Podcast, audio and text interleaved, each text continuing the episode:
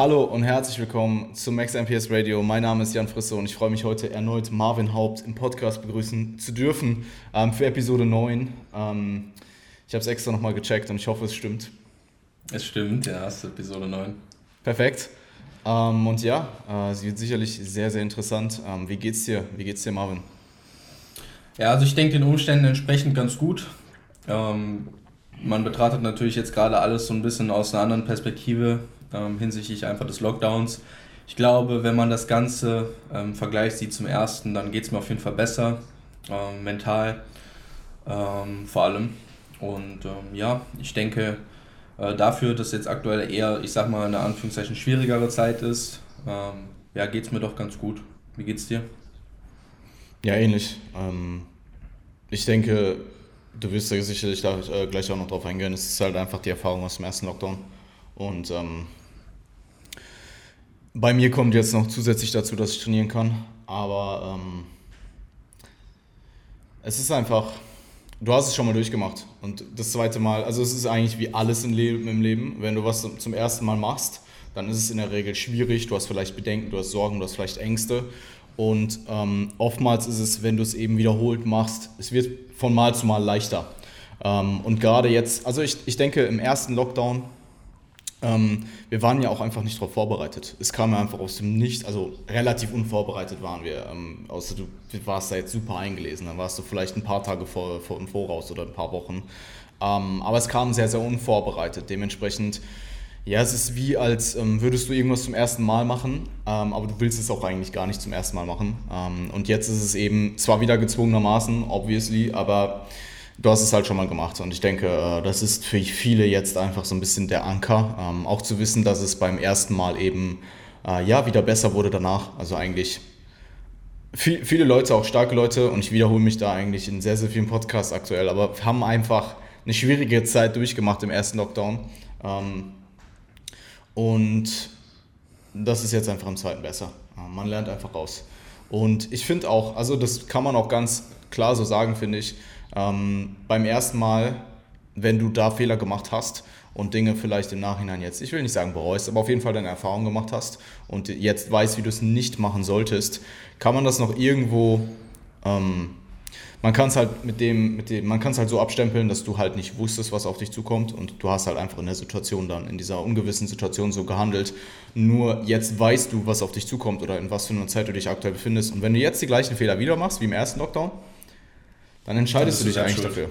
Ja, dann ist es halt, ist es deine aktive Entscheidung. Ähm, auch schlechte Entscheidungen, also auch schlechte Dinge, auch schlechte Gewohnheiten, wenn du sie immer und immer wieder machst, ist deine aktive, das sind deine aktiven Entscheidungen. Und dann brauchst du dich halt im Endeffekt auch nicht beschweren. Ähm, aber wie gesagt, ich wollte äh, jetzt auch eigentlich gar nicht so lange drauf rumreiten, denn ähm, ich denke, da habe ich auch im letzten Podcast mit Lukas ähm, ja sehr viel drüber geredet. Und ähm, Heute soll es ja, äh, ja primär um dich gehen, deswegen perfekt, dass ich jetzt erstmal drei, vier, fünf Minuten äh, wieder irgendeinen Covid-Rant rausgelassen habe. aber ja, ähm, was ist, wie ist es dir ergangen ähm, oder wie ergeht es dir aktuell? Ja, ähm, für, die, ähm, für, die, Zuschauer.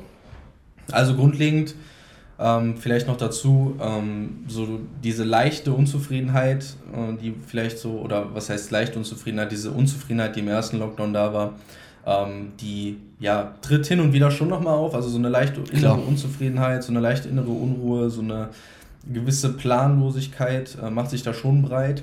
Ich muss sagen, dass bei mir halt die Routine aktuell auch ein bisschen ähm, verloren gegangen ist, aus dem Grund, dass wir jetzt gerade nicht mehr im Gym arbeiten. Also wir haben ja im Gym gearbeitet, auch jetzt die ersten Wochen im Lockdown. Ähm, das ist jetzt so ein bisschen weggefallen.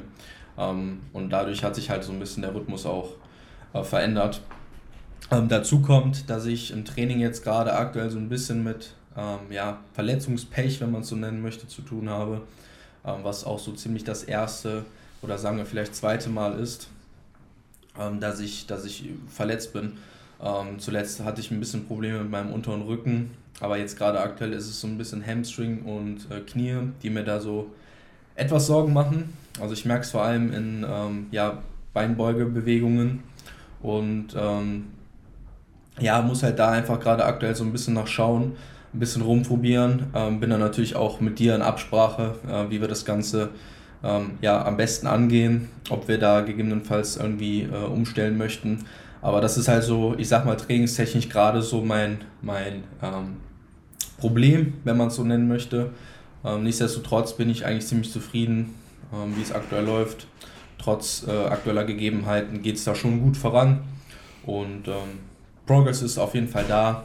Ein paar äh, neuere Sachen natürlich auch jetzt mit im Trainingsplan drin, die aber durchweg eigentlich ganz gut funktionieren. Ähm, ja, so im Groben.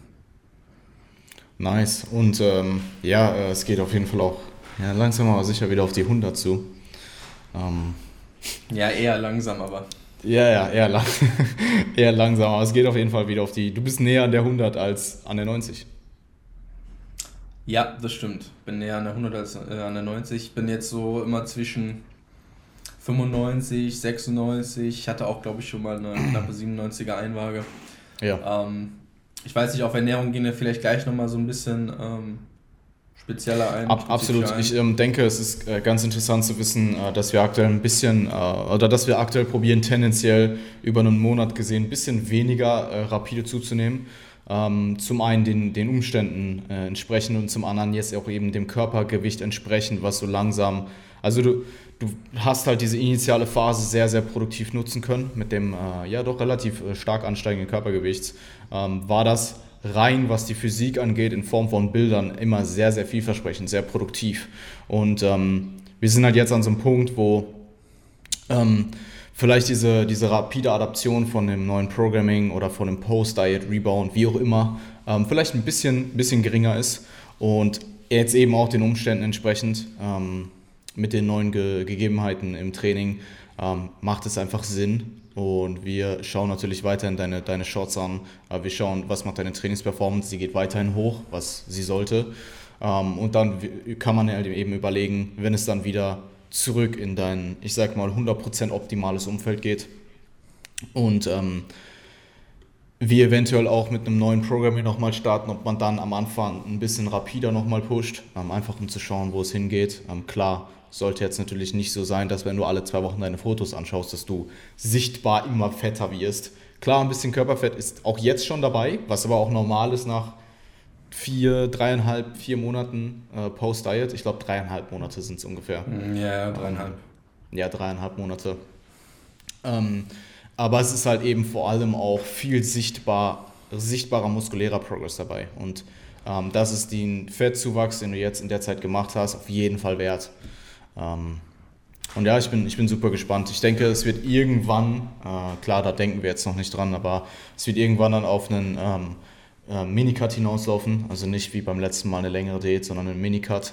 Und äh, danach wird halt wieder weiter gepusht ähm, bis 22, sodass wir eben möglichst viel Zeit im Aufbau verbringen. Ähm, aber eben du auch nicht ja, mit 120 Kilo in die Prep reinstartest, weil das ist ja dann auch nicht so nice. Das ist, das ist nur dann okay, wenn ich dann auch 100 Kilo Stage Weight habe. Ja, ja. Dann, dann ist es in Ordnung. Ja, dann nee, würde ich sagen, machen wir, das so. Wenn wir realistisch äh, an die Sache rangehen, dann ähm, ja, wollen wir natürlich eher so, ich sag mal, im 90er-Bereich, im niedrigeren 90er-Bereich eine Prep starten. Und, äh, ja, ja niedriger 90er-Bereich. Ja, oder? Ja, voll, absolut. Schon. Schon. Und ähm, da fühle ich also, mich dann wahrscheinlich auch schon wieder ein bisschen besser.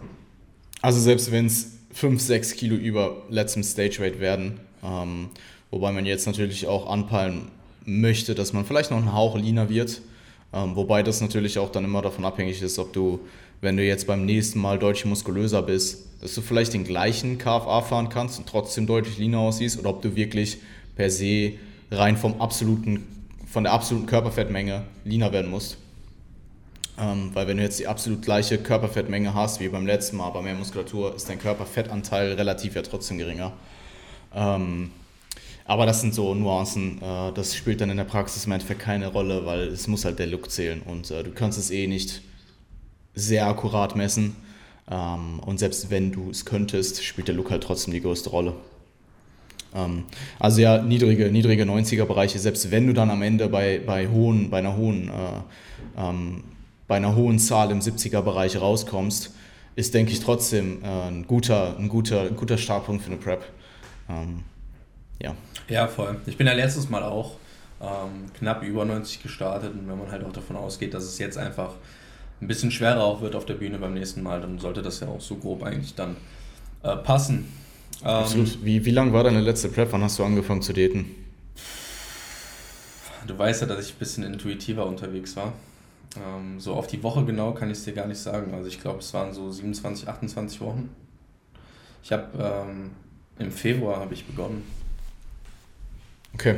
Ja, also eher auch ziemlich lange eigentlich schon.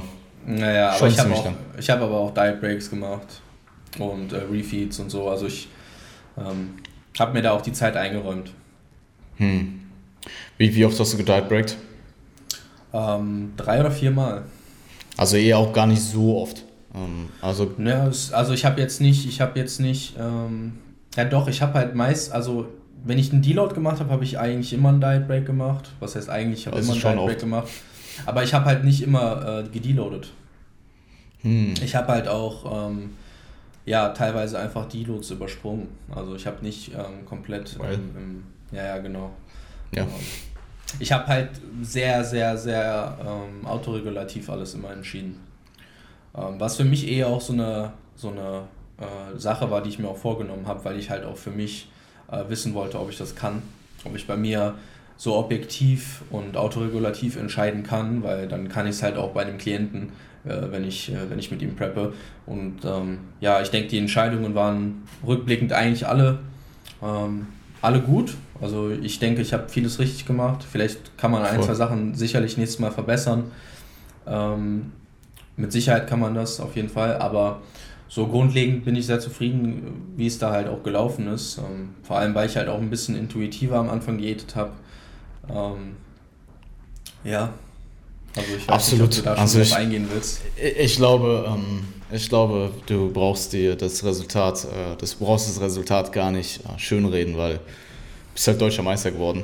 Ähm, und hast dich selbst, hast dich selbst gepreppt. Also ähm, das muss man an der Stelle sagen. Also ich ähm, ich denke, dass du ähm, da intuitiv, ich will nicht mal sagen intuitiv, also ich würde mich, könnte mir schon vorstellen, dass du so ganz grob deine Prep durchgeplant hast, oder? Ja, ja, bist ja nicht also einfach, hast du jetzt nicht einfach gesagt, du startest im Februar und jetzt diätest du mal irgendwie hin bis zum Nein, also das war, das war, sagen wir, es war semi-intuitiv. Ähm, ich hatte okay. so einen, ich hatte so einen ähm, äh, langfristigen groben Zeitplan, also zu dem und dem Datum möchte ich das und das Gewicht erreichen, also einfach ein, ein Verlaufsplan, wenn man so will, hm. wie, man da, wie man das halt auch in einem Aufbau optimalerweise vielleicht macht. Ähm, dass man einfach eine grobe Vorstellung hat, okay, da möchte ich am Ende sein und sich das halt etappenweise dann aufzuteilen. Was ich halt intuitiver gemacht habe, ist zu sagen, okay, ich ähm, möchte halt dieses Gewichtsziel erreichen und ähm, der Weg, um dieses Gewichtsziel zu erreichen, der war halt im Endeffekt dann etwas intuitiver, wenn man so will. Das heißt, ich habe jetzt nicht ähm, auf die Kalorie und auf die, aufs Gramm genau alle Makros immer komplett getrackt und gesagt, okay, ich ähm, mache jetzt plus minus äh, 3 Gramm, äh, hitte ich meine Makros so komplett, sondern bin da schon auch einfach ähm, ein bisschen nach meinem Gemütszustand gegangen und habe halt gesagt, okay, wenn ich mich halt äh, nach 200 Kalorien weniger fühle an dem Tag, dann äh, esse ich 200 Kalorien weniger. Wenn ich mich nach 300 mehr fühle, dann esse ich 300 mehr, sofern gegeben ist, dass ich am Ende das Gewichtsziel erreiche, was ich mir vorgenommen habe. Warst du außerhalb Essen noch? Relativ lange, ich, oder? Ja, ja, ich war auch noch, ähm, ja, schon bis zwölf Wochen out oder so, easy. Okay, also, ja gut, zwölf Wochen out ich, ist eh... Ich habe halt, ähm, wenn, du, wenn du Subway noch als Auswärtsessen äh, deklarieren würdest, Schon. Äh, dann war ich auch noch länger auswärts essen. Also es sei denn, du hast ein Subway zu Hause so. Nee, ich habe es mir aber mit nach Hause genommen. Also ich habe nicht auch. Also, ja, ich habe. du hast es nicht gewogen, oder? Nee, ich habe es nicht gewogen. Ja, gut. Ähm, ja, also wenn man das so, so sehen will, dann sechs, sieben, acht Wochen out habe ich auch noch Subway gegessen. Also, okay, um, ähm, aber würdest du sagen, dass dieser generell dieser äh, intuitivere Ansatz dann zum Schluss hin, sagen wir mal 12 plus äh, 12 minus Wochenout abgenommen hat. Ja, voll. Also ich habe ja, mir gut. das aber auch selbst so, ich habe mir das aber auch selbst so vorgenommen, dass ich ja, gesagt ja, habe, okay, wenn so, sobald halt auch die Objektivität nachlässt, sobald du ein bisschen emotionaler wirst, was den Prep-Prozess angeht, und das ist ja ab einem gewissen Punkt gegeben, ähm, würde ich jetzt einfach mal von mir behaupten. Ich weiß nicht, wie es bei dir war, aber ich denke ähnlich. Ähm, da bin ich dann schon hingegangen und habe gesagt, okay, ich, ich ähm, ja, mache jetzt eine feste Struktur. Ich ähm, ja, track wirklich alles zu 100%. Ich gehe halt mit äh, festen Makros ran. Hab High Day, Low Days gefahren. Und ähm, ja, zuletzt die letzten Wochen, die letzten drei bis vier Wochen habe ich sogar nochmal äh, ordentlich gepusht. Also bin dann nochmal. Wann hat es bei dir angefangen mit der, mit der, ähm, mit der sinkenden Objektivität? Ja, also so zwölf Wochen out, muss ich sagen, war, okay. ich, schon relativ, war ich schon relativ lean. Also ich, ich kann mich noch an, an Shots erinnern, an Videos erinnern, wo ich 14 Wochen out schon Streifen auf dem Trizeps hatte. so. Da war die Form schon, für 14 Wochen war die Form schon fast ein bisschen in Anführungszeichen zu gut, würde ich behaupten. Ähm, Wann haben wir consulted? Acht Wochen out oder neun Wochen out oder, oder sogar auch zwölf? Nee, es war, es war, es war später, glaube ich. Es war später. Später als acht Wochen out? Ja, ich glaube schon. Also unser allererstes Gespräch, das ich zu dir nach der Prep ins Coaching will, ich glaube, das war ein bisschen früher. Ja. Aber dann haben wir nochmal gequatscht und ich glaube, das war irgendwie vier Wochen out oder drei Wochen out. Ja, ja. Also das erste Gespräch, wo wir alles durchgesprochen haben, war dann, äh, ich glaube, diese vier, fünf Wochen out, wo wir dann auch ähm, entschieden haben, dass ich dir bei der Peak Week helfe. Ähm, das Beratungsgespräch müsste aber eher Richtung, also ich glaube, ich glaube, das war schon so 10, 12 Wochen out oder so. Ja, ja, voll. Ähm, ich glaube auch, dass ich dir da, ähm, dass ich dir, dass ich deine Shots damals schon angeguckt, also obviously, äh, bin mir ziemlich sicher, dass ich die damals angeschaut hatte und hatte dir auch ziemlich sicher auch damals mitgegeben, so hey, äh, Arcto läuft ziemlich gut, bleib mal dabei. Ja, so ungefähr war das, glaube ich, ja. Ja. Ähm, ich wollte irgendwas fragen. Ach so, bei mir, bei mir war es deutlich später mit der Objektivität. Aber bei mir war eigentlich alles, alles gut, so bis vier Wochen out, drei, vier Wochen out. Und dann war halt so, wow, okay. Mhm. Bei mir war es so etappenweise auch. Also ich muss sagen, dass es dann ähm, vier Wochen out war es definitiv nochmal schlimmer als äh, vielleicht eight weeks out. Und ähm, zwölf Wochen out war es auch nicht ganz so schlimm wie acht Wochen out. Also es war dann immer so, ähm, ja, abnehmend, abnehmende Objektivität, sage ich mal, und zunehmende ähm, Symptome, wenn man so will, ja, Prep-Symptome, ähm, ja, mit der Zeit halt eben. Ja, also ich, was, was, ähm, was ich glaube, was wichtig ist äh, dazu zu sagen ist, du hast dich selbst gepreppt, du hast dich selber sehr, sehr erfolgreich gepreppt.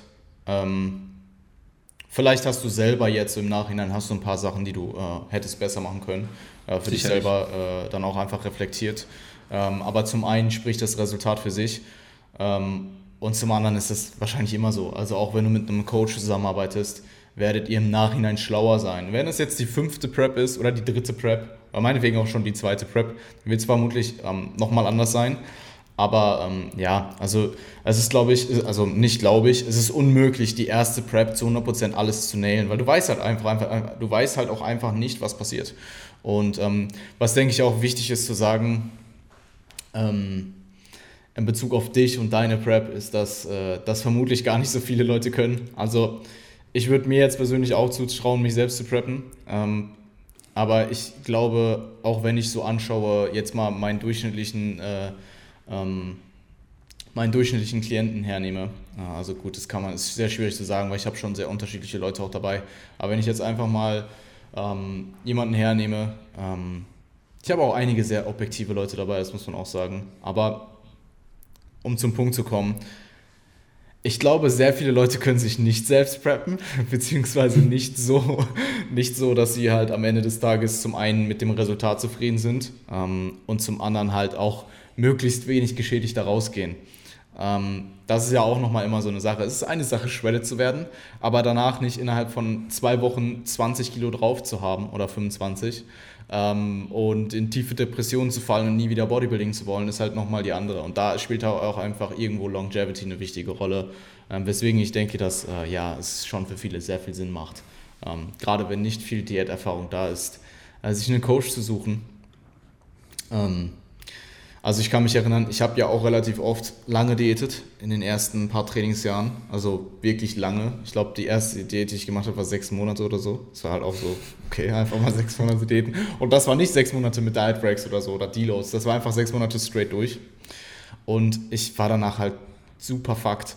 Also in jeglicher Hinsicht eigentlich. Also zum einen ähm, was Essverhalten angeht, da war halt, das war halt nicht mehr da. Das war halt so, ähm, okay, ähm, lass uns Cheat Days machen, lass uns, ich war halt zu der Zeit auch noch relativ heftig auf diesem super heftigen If It Fits Your Macros Trip. Also auch wenn ich vielleicht, ich habe einfach gedacht, ich muss If It Fits Your Macros so richtig hardcore machen. Ich muss das machen, sonst weiß ich nicht. Also ich habe halt da zu der Zeit wirklich... Alle. Da ja, wir doch alle. Ja, ja. Also man hat halt dann einfach so, selbst bei nach sechs Monaten Diät, wenn du schon übelst essgestört warst, hast du dir halt trotzdem noch ein Pizza und vier Eis reingezogen. Aber sonst den ganzen Tag halt nichts mehr gegessen. Oder halt sehr, sehr wenig. Äh, sehr proteinlastig, sehr kalorienarm. Ähm, und das hat dann halt diese Essstörung nochmal vervielfacht. Ähm, und ich glaube, das hat mir schon geholfen, jetzt besser zu daten. Aber man muss es jetzt auch nicht unbedingt durchmachen. Also es ist sicherlich eine gute Erfahrung, ähm, aber ich, ich glaube, man kann da äh, sehr, mit sehr viel weniger Schäden ähm, produktiv, äh, produktiv daten in den ersten fünf Trainingsjahren, wobei man jetzt eh nicht so viel daten sollte, wenn man von einem Normalgewicht ausgeht. Ähm, und da kommen wir wieder zum Punkt, datet nicht sechs Jahre nach, äh, sechs Jahre, wow, datet nicht sechs Monate äh, in eurem zweiten Trainingsjahr oder so. Es sei denn, ihr seid sehr übergewichtig oder so, dann ist wieder was anderes. Aber wenn du so von einem normal, Otto-normal Trainierenden ausgehst, dann. Ja, oder wenn du anderthalb Jahre alles richtig gemacht hast und äh, deine Ernährung genäht hast und einfach schon so, so gut aufgebaut hast, dass du auch tatsächlich eine Diät brauchst. Ja, ja wahrscheinlich aber keine sechs Monate. Nee, keine sechs Monate. Sechs Monate ohne Diet Breaks war halt meine Prep. Also ich habe in der Prep, die ging zwar länger als sechs Monate, aber mit den ganzen Diet Breaks, mit der, mit der Maintenance-Phase, die ich gemacht habe, waren es vielleicht, ich glaube, ein bisschen über sechs Monate reine Defizitzeit. Also im Endeffekt habe ich so schon eine Prep gemacht. ja, das, also es war halt auch symptomtechnisch halt am Ende so. Ich war todesvertiegt, ähm, Libido war komplett weg so. Ich war super essgestört und halt saudünn ja, du kriegst Online-Coach. Perfekt. Oh, danke dir. Ja, aber die Erfahrung mussten wir alle mal machen. Also ich, ich, ich sehe mich da halt auch selbst drin. Ich habe halt nicht so, ähm, so sechs Monate durchdiätet, habe ich glaube ich nicht in meinem, in meinem ersten oder zweiten Trainingsjahr, aber ich habe auch zu viel diätet. Also ich habe einfach ähm, ja, viel zu frequent Diätphasen eingebaut, weil halt die, die, die Aufbauphasen, wenn man so will, ähm, einfach nicht so optimal und produktiv waren, wie sie vielleicht jetzt sind und durchgeplant, sondern halt, wenn du mit 18, 19 halt einfach auch noch, ähm, noch mehr andere Dinge im Fokus hast als nur Bodybuilding. Also jetzt habe ich schon noch mehr Bodybuilding im Fokus als vor drei, vier Jahren. Ähm, da bist du halt auch noch mal am Wochenende irgendwie feiern gegangen oder äh, mit Freunden irgendwo essen gegangen. Ähm, wo es vielleicht jetzt nicht so Bodybuilding-gerechte äh, Dinge gab oder so, ähm, da waren die Dinge einfach anders. Da war es noch nicht so an, den, an, die, an die Goals angepasst, wie es, wie es halt einfach heute ist. Und dann musste ich halt auch viel frequenter diäten. Ich glaube, das haben einfach viele, ähm, viele Leute durch mhm. die Phase. Um, das, um den Kreis da mal zu schließen zu dem, was du dann noch gesagt hast. Ja, ich, ähm, es, ich habe diese ganzen Extremphasen halt eben durchgemacht. Und das klingt auch immer, wenn man das so hört, denkt man sich halt so, was hast du dir dabei gedacht? Ähm, aber im Endeffekt, klar war das für meine Trainingskarriere ähm, nicht besonders produktiv, aber es hat mir unglaublich viel Erfahrung gebracht, weil ähm, ich, ich würde sagen, ich kann mich schon ziemlich gut selbst coachen und es kommt halt nicht von ungemein. Und ich bin jetzt auch nicht so, als wäre ich in dem, im Bodybuilding irgendwie eingestiegen und äh, habe mir alles an Wissen eingelesen und war direkt der rationalste Mensch. Ähm, also ich habe mit, ich weiß nicht, wie alt war ich denn da? Neun, irgendwas zwischen 18 und 20, äh, teilweise noch sehr, sehr emotional gehandelt. Ähm, ich kann mich auch erinnern, ich habe dann nach diesen, ähm, das war glaube ich nicht die erste Date, das war die zweite Date, die ich gemacht habe. Die war glaube ich noch fünf Monate, also schon mal Progress gemacht damals. Perfekt. ähm, habe ich auch nach, der, nach dieser Diät ziemlich schnell zugenommen. Und ich glaube, ich habe ein oder zwei Wochen nach Diätende weil ich so rapide zugenommen habe, einfach nochmal einen Minicut eingeschoben. So für. und also ich, ich weiß nicht, ob es ein ganzer Minicut war. Es war auf jeden Fall so ein, zwei Wochen Defizit. Und das hat mich so aus dem Leben genommen. Also du kannst dir das so vorstellen, wie wenn du halt eine Fast Prep und dann machst du so zwei Wochen später nochmal einen Minicut so. Also. Perfekt. Also ich weiß auch, das hat mich auch unglaublich, ich habe das auch immer durchgezogen. Also es war dann nicht so, als hätte ich mir das dann irgendwie, also Diäten an sich wurde ich, ich konnte halt sehr effektiv diäten dann an dem Punkt. Ähm, und das wurde trotzdem durchgezogen. Ich weiß halt noch, wie schlecht es mir ging und wie, ähm, also mir ging es da teilweise in diesen ersten ein, zwei Jahren sicherlich an manchen Punkten schlechter als teilweise in der Prep. Würde ich schon ja, sagen. Ich weiß, ich weiß genau, was du meinst. Ähm, auch einfach, weil man es vielleicht noch nicht gewohnt war. Also man war vielleicht einfach nicht gewohnt, dass man überhaupt irgendwie sich negativ fühlt durch eine Kalorienrestriktion, weil du sowas dein ganzes Leben noch nie geplant durchgemacht hast. Klar hast du vielleicht mal einen Tag nichts gegessen so und dachtest dir am Ende des Tages so, fuck, ich bin gerade schon irgendwie ein bisschen hangry so, aber das ist halt kein Vergleich zu äh, chronischem äh, Energieentzug. Ähm, und ja, ähm, ich, ich glaube, ich kann, äh, ich glaube, ich habe durch diese Jahre halt sehr viel äh, Rationalität gegenüber meinem eigenen Bodybuilding-Prozess gelernt und ähm, auch unglaublich viel aus Fehlern äh, mitnehmen können, ähm, was mir jetzt ultimativ für mich selbst was bringt und auch natürlich für mein Coaching, ähm, weil du dann ja kannst halt eben den Prozess von anderen doch mal doch noch mal deutlich weniger emotional äh, beobachten. Auch wenn das ja, immer so eine Sache Fehler ist. halt auch selbst gemacht. Ja, absolut. Ähm, auch wenn das immer so eine Sache ist, ich kann nicht jeden Prozess, ähm, also ich sage das jetzt einfach mal, ich weiß nicht, was, was du dazu denkst. Klar kann ich den Prozess von außen deutlich objektiver ähm, sehen bei einem Klienten, aber es ist ja auch nicht so, als würde ich emotional ganz davon wegkommen. Also ich, mir ist ja schon wichtig, auch das, sehr, sehr wichtig, dass Athlet XY Progress macht. Ähm, ähm, ja, äh, da muss man dann eben auch wissen, wie man damit umgeht, eben auch mal das harte Wort aussprechen, ähm, wenn eben irgendwas nicht so läuft, wie es laufen sollte. Ähm, und ich denke, das kommt auf den Klienten auch viel an, also wie, wie derjenige reagiert auf äh, Lob oder Tadel, weißt du. Klar, also, absolut, absolut. Kommunikation einiges aus. Kommunikation ist ja eh auch kein Cookie-Cutter-Plan. Also ich habe mit jedem Athleten eigentlich eine andere Kommunikation. Ähm, klar kann da, gibt es da teilweise sehr viele Überschneidungen, aber ähm, also alleine schon vom Wesensunterschied, wie du mit Person A und wie du mit Person B redest, ist teilweise komplett unterschiedlich. Ähm, ja, man hängt da schon als Coach emotional drin. Man, ich kann aber halt in dem Moment sehr rational denken und rational handeln. Ja, du solltest dich ja auch dem Prozess deines Klienten gegenüber committen. Also es ist ja auch richtig so. Absolut. Äh, das soll ja auch so sein. Und du sollst ja auch mit der, du sollst die Vision irgendwo ja auch teilen mit deinem Klienten. Aber du bist halt nicht dafür da, um mit ihm da jetzt nur rein emotional irgendwie an die Sache ranzugehen, sondern bist ja genau eben dafür da, um für die Person die richtigen Entscheidungen zu treffen. Und äh, die richtige Entscheidung muss ja auch nicht immer auf dem Papier in der Theorie die richtige Entscheidung sein, sondern kann ja auch vom Optimum abweichen, weil es eben für den Klienten in dem Kontext vielleicht die richtige Entscheidung ist. Und ähm, da kommt es halt ins Spiel, dass man dann als Coach eben objektiv bleiben kann. Ja, voll. Ähm, Emotionen sind super wichtig. Also ich denke, dass du als, als Coach einfach diese Fähigkeit haben musst, rational zu bleiben. Ähm, einfach diesen Soft Skill, ähm, Entscheidungen zu treffen ähm, und die eben anhand von Kontext zu entscheiden, aber eben nicht aus, Emotion, aus Emotionen heraus. Ähm, nichtsdestotrotz, wenn du jetzt auf einem Wettkampf bist ähm, oder primär wahrscheinlich die, Wettkampf, die Wettkämpfe und äh, Zielsetzungen und so weiter, da müssen einfach auch Emotionen irgendwo hinterstecken. Ja, ja, voll. Aber auf der anderen Seite darfst du halt auch nicht zu viel zulassen von, von, von äh, ich sag mal, vom Klienten in, in Bezug auf den Pro Prozess, wenn es halt darum geht, dass du halt auch einen Tag X hast, dass du ähm, ne, was erreichen möchtest bis dahin und dass du halt einen Zeitplan hast und dann kannst du halt Absolut. eben auch nicht immer, nicht immer äh, alles in Anführungszeichen durchgehen lassen. Nein, eh nicht. Ähm, ich, ich glaube auch, da ist wieder sehr kontextabhängig ähm, von Athlet zu Athlet. Du hast sicherlich Leute dabei, die deutlich emotional, äh, emotion, emotionaler sind. Ähm, und du hast halt auch Leute dabei, die sind einfach Roboter. Ähm, Voll. Ja.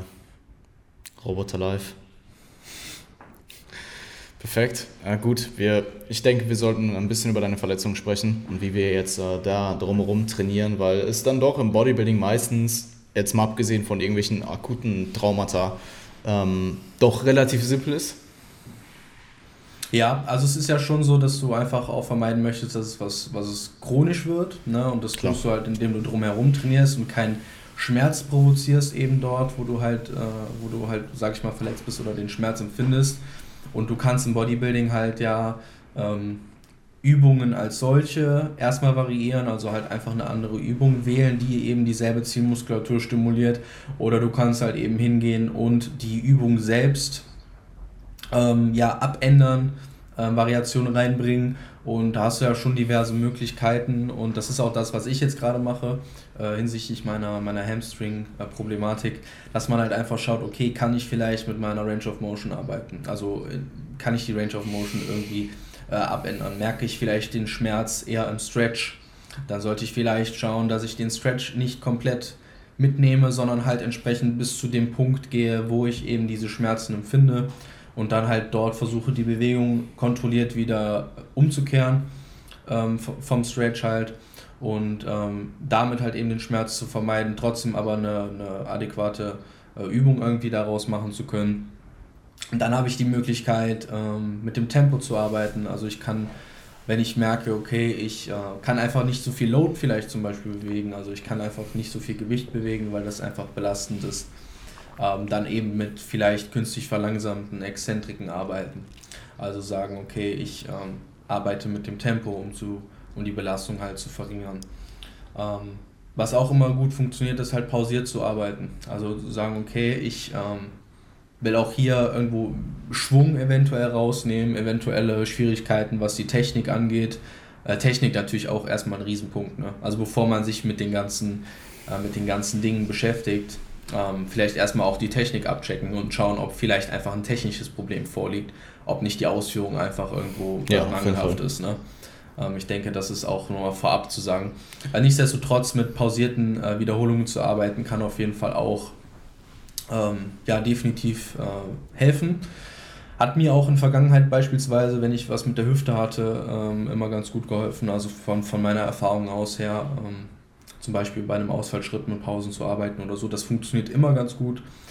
Und ähm, ja, zu guter Letzt, und das ist auch was, was ich jetzt mal ausprobieren, ausprobieren werde bald, ähm, ist äh, mit Blood Flow Restriction zu arbeiten, also mit Okklusionstraining, mit Okklusionsbändern. Ähm, ich äh, habe mir sagen lassen, ich darf mich auf Schmerzen gefasst machen. Ja, yeah, ähm, voll. Aber auch da kannst du natürlich, ähm, ja, einfach brauchst du nicht so schwer zu trainieren. Also du kannst halt äh, die, die Loads halt drastisch reduzieren, kannst trotzdem ähm, ja, adäquat einen Stimulus setzen, kannst gut trainieren. Und ich glaube, also ich korrigiere mich, wenn ich da falsch liege, aber ich glaube, man orientiert sich da ja ungefähr an 30 bis 40 Prozent von der Intensität, oder? Beim Blood Flow Restriction Training. Ja, voll. Und um. Ähm. Äh, dementsprechend hat man da auch deutlich weniger Gewicht. Was wolltest du sagen? Ja, ähm, es gibt verschiedene Protokolle. Ähm, es gibt auch oft dieses 30, 15, 15, 15 Protokoll, also dass du in ersten, im ersten Satz 30 hast und dann einfach die Fatigue nutzt, um relativ schnell nochmal, äh, ja, in Anführungsstrichen Cluster-Sets hinterherzusetzen mit 15 Reps. Ähm, ich persönlich habe meistens einfach auch mit Straight-Sets gearbeitet, relativ simpel. Ähm, also das ist meinetwegen halt einfach, dass du einfach schaust, wo die Reps hinfallen. Ähm, du machst das Ganze eh sehr, sehr nah oder bis zum Muskelversagen. Ähm, und ich sag mal so, also äh, mit, mit Reps in Reserve zu trainieren, was BFA angeht, macht rein von der Theorie relativ wenig Sinn. Plus du also gerade am Anfang, wenn du das Ganze noch nicht gewohnt bist, ist es halt auch so eine hohe Schmerz. Also es ist so ein ähm, ungewohnter Schmerz am Anfang, dass du vermutlich sowieso nicht komplett zur Grenze gehen kannst. Also du kannst dir das vorstellen, du bist ja auch äh, jemand, der ja High Rep Delt Work auf jeden Fall äh, ja, zu lieben gelernt hat. ähm, und du weißt halt eben auch, dass da die Schmerzgrenze eher der, das, der, der, äh, das Limit ist. Ähm, anfangs auf jeden Fall. Ja, anfangs zumindest. Die Schmerztoleranz baut sich dann auf, ganz klar. Ähm, bei BFA ist es so nur noch schlimmer. Und gerade im Unterkörper. Also, ja, wollte gerade sagen, Hamstrings ist dann halt sowieso nochmal so. Ja, ja. Also wenn du weißt, wie sich so 15 bis 20 Reps in einem harten Set Hamstring äh, Curls anfühlen, äh, dann stell dich auf mehr ein, was Ja, BFA gut. angeht. Ja, Ja, gut. absolut. Aber ich freue mich irgendwo auch drauf, weil ich habe ich es ja äh, auch selbst noch nie gemacht. Also ich habe es im Personal Training schon ein, zwei Mal gemacht. Ähm, aber selbst halt eben war, war, war, das Need, war der Need noch nie da, dass ich es halt machen musste. Ja, Äh, absolut. dementsprechend, äh, ja, bin ich mal gespannt. ähm, ja, nichtsdestotrotz, außerhalb des Ganzen ähm, habe ich mir dadurch auch ein bisschen mehr Gedanken darüber gemacht, was ich so vor dem Training oder auch außerhalb des Trainings mache für meinen Körper. Ähm, Also nichts. Also nichts. ja, man, man, muss, man muss dazu sagen, ich bin Ja. da ein bisschen faul. Ähm, ich, Same. Mein, mein, mein Gedanke, mein Ansatz ist halt immer zu sagen, okay, Mobilität brauche ich für die Übungen, um die Übungen vernünftig auszuführen. Ist die Mobilität für die Übungen gegeben? Okay, dann brauche ich kein Mobility-Training. Ähm, zusätzlich dazu halt eine Warm-up-Routine vielleicht einzubauen, um einfach mal so ein paar, so ein paar dynamische Stretches oder sowas ähm, in den Alltag zu integrieren. Das sind alles Dinge, ähm, ja, mit denen ich gerade so ein bisschen am Liebäugeln bin und ich auch schon ein bisschen angefangen habe, äh, vor, allem, vor allem jetzt im Unterkörper, einfach auch mal ähm, ja, die Gelenke wieder ein bisschen besser warm zu machen. Sei es jetzt nur mit einem Hüftpendel von, einer, von, einer, von einem Squat oder ähm, einfach nur mal so im, im Alltag irgendwie in den Squat zu gehen und einfach mal so ein bisschen in die Hocke und da zu verbringen. Ähm, ich denke, das sind auch Dinge, die ich schon auch vernachlässigt habe. Das kann man, das kann man so sagen. Und ähm, ja, vielleicht auch, wenn es nur präventiv ist, Ja, ähm, sich eben trotzdem lohnen, äh, aufzubauen ähm, oder einzubauen, eine Routine aufzubauen. Und ähm, ich muss sagen, ich habe sogar ein bisschen mal darüber nachgedacht, ob ich nicht vielleicht mal Yoga ausprobieren soll. Ähm, das habe ich Jan noch nicht gesagt. Ich will gucken, wie er gerade reagiert. Weil Yoga, Yoga, also Jan Frisse liebste Conversation. Ähm, aber so als Ausgleich vielleicht. Ähm, meine Freundin macht das halt relativ viel und äh, die influenzt mich da halt ein bisschen. Dementsprechend, ja, habe ich mal drüber nachgedacht. Aber, Ja. aber muss, Mach muss ich mal Yoga. schauen. mach mal Yoga. Mach ich werde mal Yoga. einfach, ich, mach, ich höre auf mit Bodybuilding. Aber ähm, ich denke, Warm-ups zu integrieren und ähm, ja, Mobilität, Mobilitätstraining mal zu machen, äh, ein paar Stretches, ist nicht verkehrt. Und ähm, ja, was wir jetzt als Coach-Klienten-Beziehung halt noch machen, ist natürlich dann den Ansatz des Trainings nochmal ein bisschen vermehrt zu analysieren und zu hinterfragen. Also zu schauen, ähm, ja, welche Übungen vielleicht austauschbar sind, ähm, weil ich halt auch eigentlich ja, so gut wie alles ähm, ausführen kann in der Regel. Und eine perfekte Übung in Anführungszeichen muss halt nicht nur stimulierend sein, sondern sie muss halt auch safe sein und muss halt auch irgendwo eine Verletzungshistorie berücksichtigen. Und ich denke, ähm, das ist halt etwas, wo man sich auf jeden Fall mit beschäftigen sollte, wenn man einen Coach hat, natürlich mit dem Coach zusammen. Und ähm, wir machen uns ja jetzt da auch ein bisschen Gedanken, wie wir den Unterkörpertag eventuell umstellen, ob wir ihn Absolut. umstellen. ja, voll. Man muss dazu sagen, dass es jetzt auch nicht an dem Punkt ist, wo du äh, die Übung, die du aktuell ausführst, nicht mehr ausführen kannst. Ähm, also wir schauen jetzt einfach noch im, äh, du hast noch eine Unterkörpereinheit, diesen Zyklus, bevor es in den Deload Ja. geht. Ja, Und wir schauen einfach jetzt, ähm, es ist ja schon im Verlauf wieder besser geworden. Also du hattest diese eine Einheit, die vielleicht nicht so gut lief, wo der Schmerz dann doch relativ stark war. Ähm, und es ist seitdem wieder besser geworden, äh, durch eben diese Punkte wie zum Beispiel das Berücksichtigen der Range of Motion. Ähm, BFA haben wir jetzt auf jeden Fall in der, in der Hinterhand, äh, für den Fall, dass es nicht besser werden sollte. Ich denke aber auch, dass man jetzt in deinem Fall erstmal den Deload abwartet, dann nochmal äh, retroperspektiv schaut, was hat gut funktioniert, was hat jetzt eventuell schon geholfen ähm, und wie kann man das jetzt in Zukunft in eine Einheit verpacken, die du äh, ja langfristig wieder progressiv schmerzfrei ausführen kannst. Ähm, und wie du schon gesagt hast, ich denke, das Fundament ist auf jeden Fall erstmal die Technik, wie eigentlich immer. Ähm, also das ist jetzt auch unabhängig von Technik, auch abgesehen, äh, unabhängig von Verletzungshistorie oder verle akuter Verletzung, ähm, ist eine Technik natürlich auch einfach wichtig, um viel Stimulus auf den Muskel zu bringen. Ähm, danach würde ich eben schauen, dass du, ähm, wie du schon gesagt hast, Verletzungshistorie irgendwie mit einbeziehst. Ähm, Warm-up ist so eine Sache, die halt einfach sehr individuell, äh, individuell ist. Ähm, ich zum Beispiel mache auch sehr, sehr wenig. Ich mache wahrscheinlich ein bisschen mehr als du, ähm, aber halt auch immer noch ziemlich wenig. Ähm, ich habe aber auch Athleten, die deutlich mehr machen. Und es kommt halt auch immer so ein bisschen darauf an, wie fragil ist derjenige. Ähm, ich, ich zum Beispiel bin sehr, sehr robust. Gut, ich bewege jetzt vielleicht keine 200 Kilo ähm, ähm, Squats. Ähm, hoffentlich irgendwann. Aber bisher bin ich relativ verletzungsfrei und habe auch nicht das Gefühl, dass ich jetzt von Overuse-Erscheinungen andauernd betroffen bin. Ähm, während ich zum Beispiel andere Athleten habe, die vielleicht auch ungefähr ein ähnliches, äh, ähm, ein ähnliches äh, Kraftniveau haben. Ja, klar, das ist auch wieder relativ, aber ein ähnliches Kraftniveau und die deutlich mehr Probleme haben.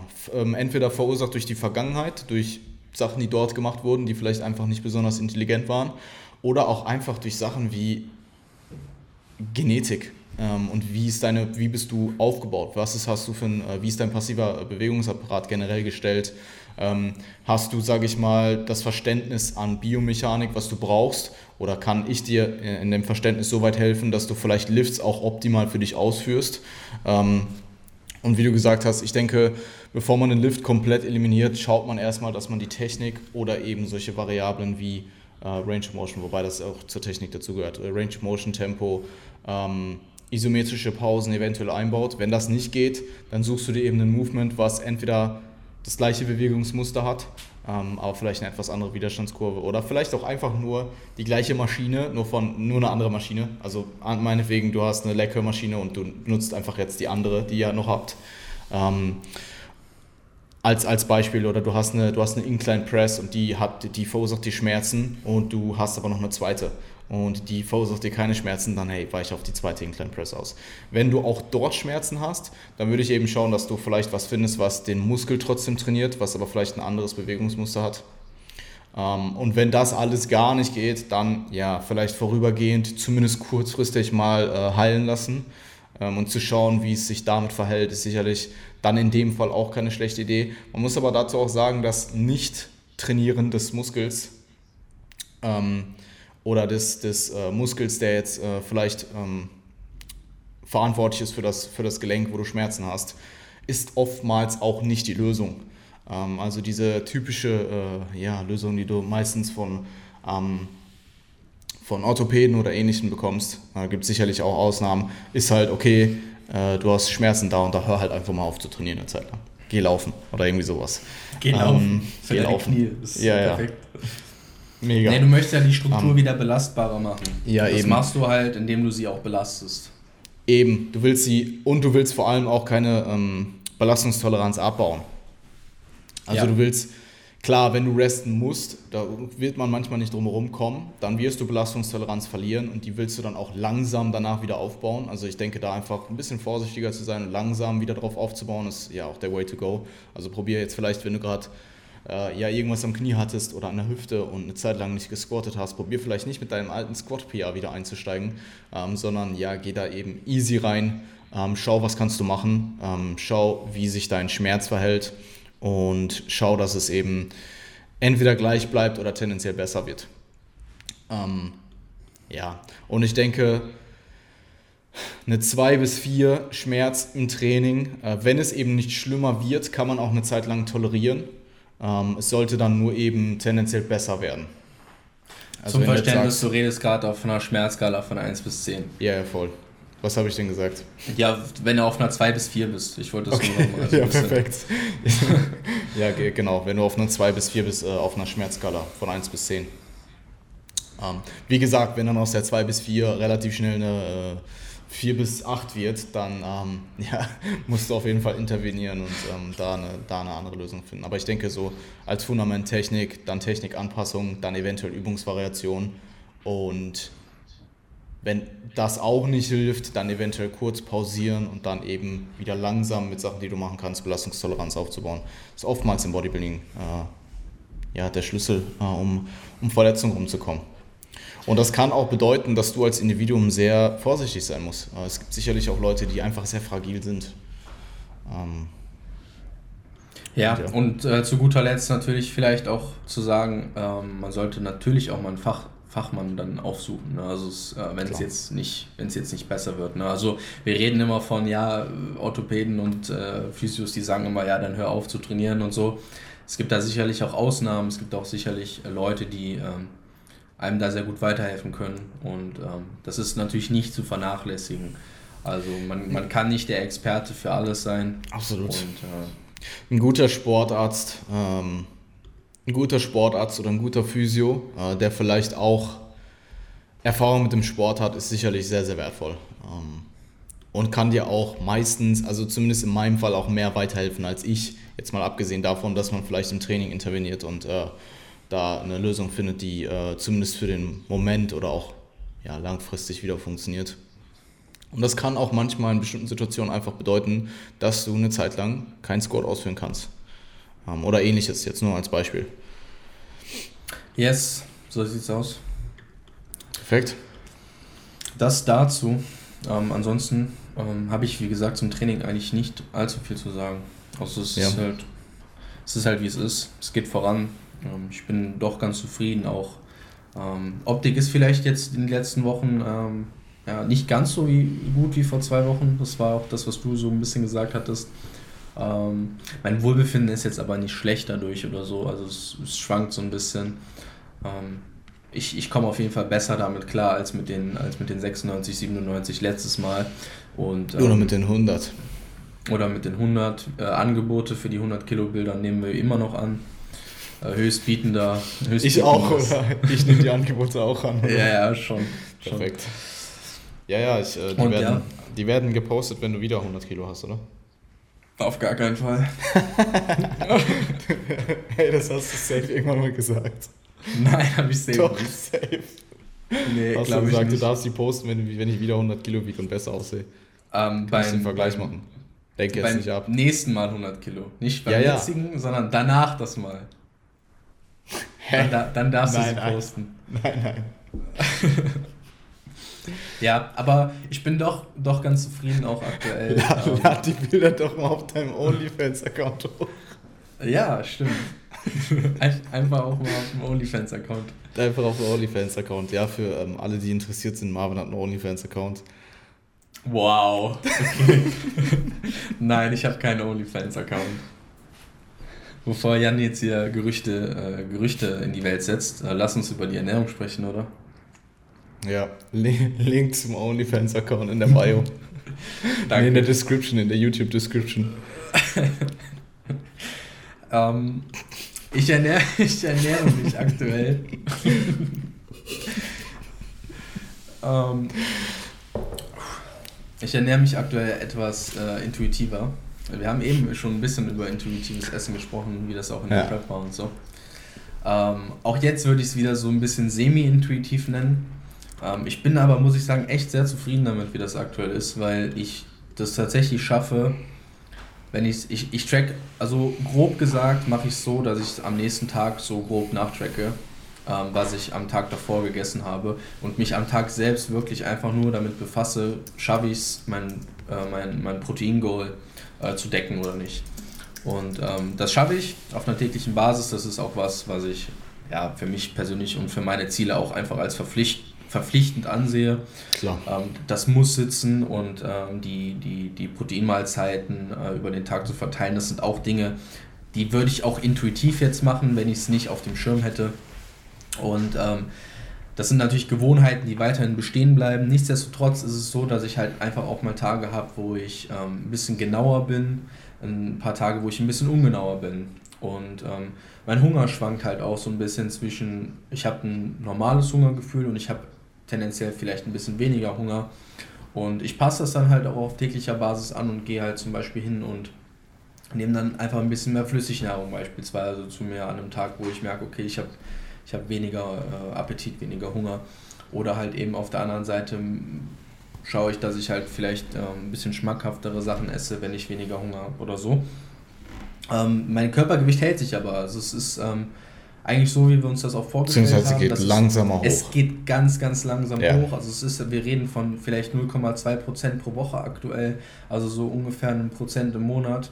Ähm, was eigentlich ziemlich gut ist, denke ich. Also gerade für das Körpergewicht, auf dem ich mich gerade befinde, für die Phase, in der wir gerade sind. Ich habe sowieso Kraft, also mein Körpergewicht ist sowieso hoch genug, dass ich ähm, sehr gut performen kann, dass ich, ähm, dass ich äh, Gas geben kann im Training und ich brauche jetzt nicht unbedingt noch in kürzester Zeit einen riesen Gewichtsanstieg und deswegen ist es, denke ich, ähm, genau die Gain Rate, die wir auch haben wollen. Und äh, ich bin sehr, sehr, sehr froh, dass es auch ähm, intuitiv wieder passt und ähm, ich mir das auch ein bisschen selbst beweisen konnte, dass das geht. Ähm, weil wenn man aus so einer Prep kommt und versucht intuitiv zu essen, ist es erstmal, ähm, ja, ich würde schon fast sagen, nicht möglich. Und ähm, jetzt. Für die meisten würde ich sagen, ist es nicht möglich, ja. Ja, ja für die meisten ist ja. es nicht möglich. Zumindest gerade nicht in einem, Gerade in einem Alter, wenn du halt deine erste Prep gerade gemacht hast. Ja, ja, voll. Also klar, wieder erfahrungsabhängig, definitiv. Ähm, nichtsdestotrotz bin ich froh, dass es jetzt einfach ähm, wieder gut klappt und ähm, dass ich da auch so ein bisschen intuitiveren Ansatz fahren kann. Es, es ist natürlich nicht komplett ungeplant, ne? das muss man auch dazu sagen. Also es ist jetzt nicht so, als würde ich da komplett blind an den Tag rangehen, sondern ich habe natürlich schon eine grobe Vorstellung ähm, von dem, was ich tue, aber ich stelle halt jetzt gerade nicht alles auf die Waage und wiege es aufs, aufs Gramm genau ab, wie ich das halt in der Vergangenheit eigentlich die meiste Zeit gemacht habe. Im Endeffekt, du trackst es halt im Nachhinein zusammen und es geht sich eigentlich in der Regel einfach durch deine Intuition, durch deine Erfahrung relativ gut aus. Und ähm, als du mir das erzählt hast, ich bin bei sowas immer ein bisschen skeptisch, ähm, bin aber auch so gestellt, dass wenn jemand tief in der Offseason ist und das Resultat, sprich in dem Fall der Gewichtsanstieg, den wir anpeilen, ähm, das Ergebnis davon ist dann, und du hast deine, dein Protein im Auge und auch deine Protein-Feelings über den Tag, äh, dann gehe ich damit d'accord. Ja, man muss ja immer schauen, ähm, was erwarte ich oder was möchte ich überhaupt erreichen und kann ich mit den Methoden, die ich jetzt gerade habe dafür, ähm, das Ziel, was ich habe, erreichen. Und wenn das halt gegeben ist, warum muss ich dann mehr investieren, als ich investieren muss, um genau das, denselben Output am Ende zu haben. Man muss vielleicht dazu sagen, ähm, dass ich jetzt seit fünfeinhalb Jahren oder so tracke. Ne? Also es ist halt, seitdem ich trainiere, tracke ich. Und ähm, ich habe einfach auch schon in meinem Kopf eine ziemlich breite Palette wahrscheinlich an, an, an Vorstellungen, was die Lebensmittel halt eben für Makros und Kalorien haben. Ich kann, denke ich, auch wenn ich auswärts essen gehe, relativ gut abschätzen, ähm, was ich esse und wie viel ich esse. Und man muss dann auch halt eben bedenken, dass es nicht für jede Person wahrscheinlich geeignet ist. Also wenn du einfach generell noch nicht so viel Tracking-Erfahrung hast, wird das bei dir einfach, und ich denke, das kann man so sagen, nicht so gut funktionieren, ähm, wie bei jemandem, der da einfach schon, der da einfach schon fünf Jahre Erfahrung mit hat oder so. Ja, voll. Jan lacht. Okay. Nein, nein, ich habe alles gut. Gut. Ähm, die Prep mit dem intuitiven Ansatz war natürlich auch nur bis zu einem gewissen Punkt so äh, von mir gemacht. Intuitiver, es war ja kein intuitiver Ansatz. Du hast einfach nur, du hast mehr außerhalb gegessen. Also du hast ja jetzt nicht komplett intuitiv ohne zu tracken gegessen. Ähm, ja, jetzt nicht komplett, aber ich habe halt, ich habe halt nicht getrackt. Ich habe es halt überschlagen im Kopf. Also ich habe es nicht eingegeben. Das hast du bis zwölf Wochen out so gemacht. Nicht bis zwölf Wochen out, aber bis so, ja, bis zur Mitte der Prep oder so. Hast du gar nicht getrackt? Wenn ich mein, ich habe es im Kopf, habe ich es überschlagen. Ich habe es manchmal habe ich was eingetragen so, aber ich habe ich habe nicht ich habe nicht viel getrackt in den, in den ersten Wochen und Monaten okay. der Prep. Ähm, solange das Gewichtsziel erreicht war, war es, war es für mich okay, war das Thema hm. für mich durch. Also es war schon, also wie gesagt, ich würde es vielleicht semi-intuitiv nennen, aber es war schon, es war schon äh, intuitiver als, ja. als du denkst. Ja, finde ich, finde ich, also auch mit dem Kontext, also er sehe eh sehr beeindruckend, dass du dich selbst gepreppt hast, äh, auch mit dem Outcome. Aber dass du dich selber gepreppt hast mit dem Outcome, relativ intuitiv, zumindest in erst, die erste Hälfte, ist schon. Ich ja. mal auf die Schulter. Dankeschön. Durch, durch Aber ich habe natürlich die letzten Wochen auch hart gelitten noch. Achso, gut, ist erledigt. Ähm, die letzten Wochen habe ich aber auch schon gut, gel gut Hättest du auch, haben. wenn du getrackt hättest. Ja. Vielleicht Ach so, du hast, du meinst, weil du am Ende noch so sehr gepusht hast. Ja, ich habe am Ende dann auch nochmal gepusht, okay. weil, weil ich halt dann schon gemerkt habe, okay, das, was ich mir vorgestellt habe an Endgewicht, äh, ist vielleicht gar nicht das, was ich am Ende auf die Bühne bringen werde. Ähm, ich meine, auch da kann man natürlich sagen, okay, wäre das jetzt anders gewesen. Ähm, ich glaube, ich hatte irgendwie was so mit 73, 74 angepeilt. Ja, gut. Und ähm, ich hatte dann vier Wochen out, hatte ich glaube ich 74 74, zwischen 74 und 75 und dann habe ich halt nochmal bis auf 72 äh, 5 runterdiätet in den letzten vier Wochen. Das war schon knackig. Nice. Ich weiß gar nicht, ob ich aussprechen darf, wie viel Kalorien ich da gegessen habe in den letzten Wochen. Viel? Ja, es war ja noch nicht unter meinen Fittichen, oder? Nee, nee, es Außerdem, du machst halt auch, was du machen musst, so. Ja, ja, voll. Also das war für mich dann auch keine Option, da irgendwas anderes zu machen. Ähm, ich habe halt ja quasi... 600 Kalorien. Nee, ich habe ich hab so zwischen 1300 und 1400 gegessen. Ja, okay, aber. Ja, okay, das war aber schon übel. Also wenn Ja, aber es war eine Woche, Alter. Also. Hey, es waren vier Wochen. Ach so, du hast es vier Wochen lang gemacht. Du hast, ich habe gerade verstanden, was du in der letzten. Aber ich glaube, du hast letzt. Ach In so. den letzten Wochen, also wirklich die letzten vier Wochen. Ja, okay. Ich dachte in der letzten Woche. Na, na. Das war schon die letzten drei, vier Wochen, wo ich dann gemerkt habe, Habe ich dich okay, muss entladen? Ja, ne? Ich glaube schon, Nee. ja. Nee, ich glaube, oder ich glaube, ich habe dich nicht entladen, weil du schon so entladen warst. Ich glaube, das, war kann eher. sein. Ich glaube, ich ja, habe dich nicht entladen. Stimmt. Weil ich halt kaum, ich habe eh keine Carbs gegessen. Ich habe eh schon, ich habe vier Wochen entladen. Ja, ja, good times, Alter. ja, voll. Boah, ich, ich bin an den Entladetagen nochmal so viel lethargischer geworden. Also da war wirklich so alles raus. Du hast wirklich gar nicht mehr bewegt. So geblinzelt, äh, einfach nicht geblinzelt. Ja, voll. Aber Ich Ja. freue mich, ich freue mich, äh, ich habe gestern mich noch äh, unterhalten mit einem Bekannten darüber, dass ich mich schon irgendwie schon wieder auf die nächste Prep freue eigentlich. Ja, klar, Mann. Es war auch gute Also Zeit. ich- Ich, ich freue mich schon- auf jeden Fall. Ich freue mich auf jeden Fall drauf, wenn, wenn ich einfach nicht preppe und du preppst. Ja, es war halt, es war halt auch. Ja, du Wir, wir, wir machen ja dann, also ich denke mal, wir machen vielleicht dann immer noch den Podcast und dann wird es eh witzig. Ja, voll. Dann, Weil einer von uns ist halt im, im tiefsten Bike so und der andere ist halt in der Prep. Und dann hat man so zwei Welten. Ja, vielleicht diete ich da auch schon ein bisschen, je nachdem, wie schwer ich werde. Ähm, so ein bisschen, um eine gute Ausgangslage zu bekommen. Aber ja, es ist halt jetzt voll Zukunftsmusik. Ähm, Ja, ja. Nee, ich fand's halt, ich fand's halt eh auch sehr interessant, das mit dir ähm, ähm, durchzuleben, sage ich mal. Also wir haben halt gleich, du hast quasi bei mir angefangen. Ich war im die, ich war halt auch am Peak meiner eigenen Prep so. Aber auch die Beratungsgespräche, ich war da auch schon mitgenommen so. ich war da auch schon mitgenommen. Und wir haben aber halt danach auch diese ganze Zeit dann miterlebt, so ein Post-Prep. Und ähm, ich weiß gar nicht, wann wir uns das erste Mal gesehen haben, so habe ich. Ähm, Bei der GNBF. Nein, nein, wann wir uns das erste Mal nach der Prep wieder gesehen haben. Ich glaube, das war, ich glaube, wir waren essen, aber wir waren auch danach, ich habe ja im Januar noch dieses Meeting gehabt ähm, mit, ich, ich weiß nicht, wie viele Kleinen es waren, sechs, sieben oder so, in Darmstadt. Und ich kann mich erinnern, da waren wir auch beide, ach, gut fluffy so. Und halt Ja, beide wieder ja. so viel mehr Lebensfreude, beide halt ging es halt, ja, es war halt einfach Post Erstmal Losteria, wir beide so, ja Mann, lass mal Losteria. Jetzt denke ich so, Digga, Losteria. ja gut, ich denke mir mittlerweile halt echt bei allen so. mm, Ja, two months to go. ja, Ja. heavy. Heavy, heavy. Jetzt War eine schöne Zeit auf jeden Fall. Absolut. Aber auch eine schwierige. Auch eine schwierige, absolut. Klar, klar. Das was sie macht ja weniger aus. schön macht.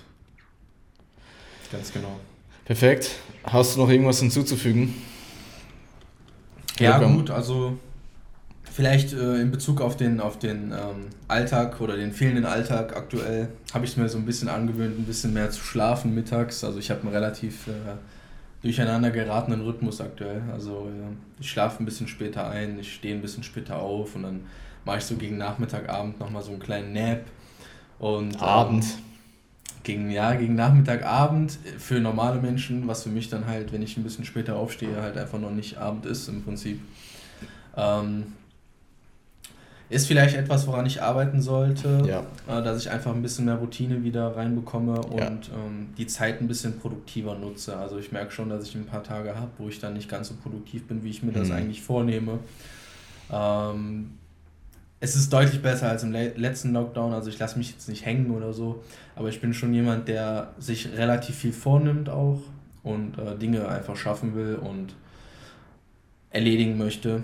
Und ich glaube, an manchen Tagen könnte ich da auf jeden Fall noch ein bisschen einfach selbstdisziplinierter an die Sache rangehen, ähm, weil ich halt eigentlich schon jemand bin, der von ja, von dem Alltag profitiert und dadurch, dass halt jetzt einfach die Schicht im, im Gym wegfällt und ich halt so ein bisschen meine Routine davor, meine Routine danach hatte, ähm, ja, einfach so dieser Kern, wo ich, wo ich meinen Alltag drumherum baue. Ähm, dadurch, dass das halt einfach gerade nicht gegeben ist, merke ich es schon ein bisschen. Ist jetzt natürlich kein Riesenchaos so, aber äh, ich, ich komme meinen Sachen hinterher, aber es könnte besser sein. Ich denke, du weißt, was ich meine. Voll. Do it. Absolut. Alles klar. Dann äh, wünsche ich dir einen fantastischen Restabend und Grüße gehen raus an alle Zuschauer, Zuhörer. Voll. Bleib äh, stark. bleib stabil. Bleib stabil, ja, ist eh besser als bleib stark. Bleib stabil. Bleib stabil, bye bye.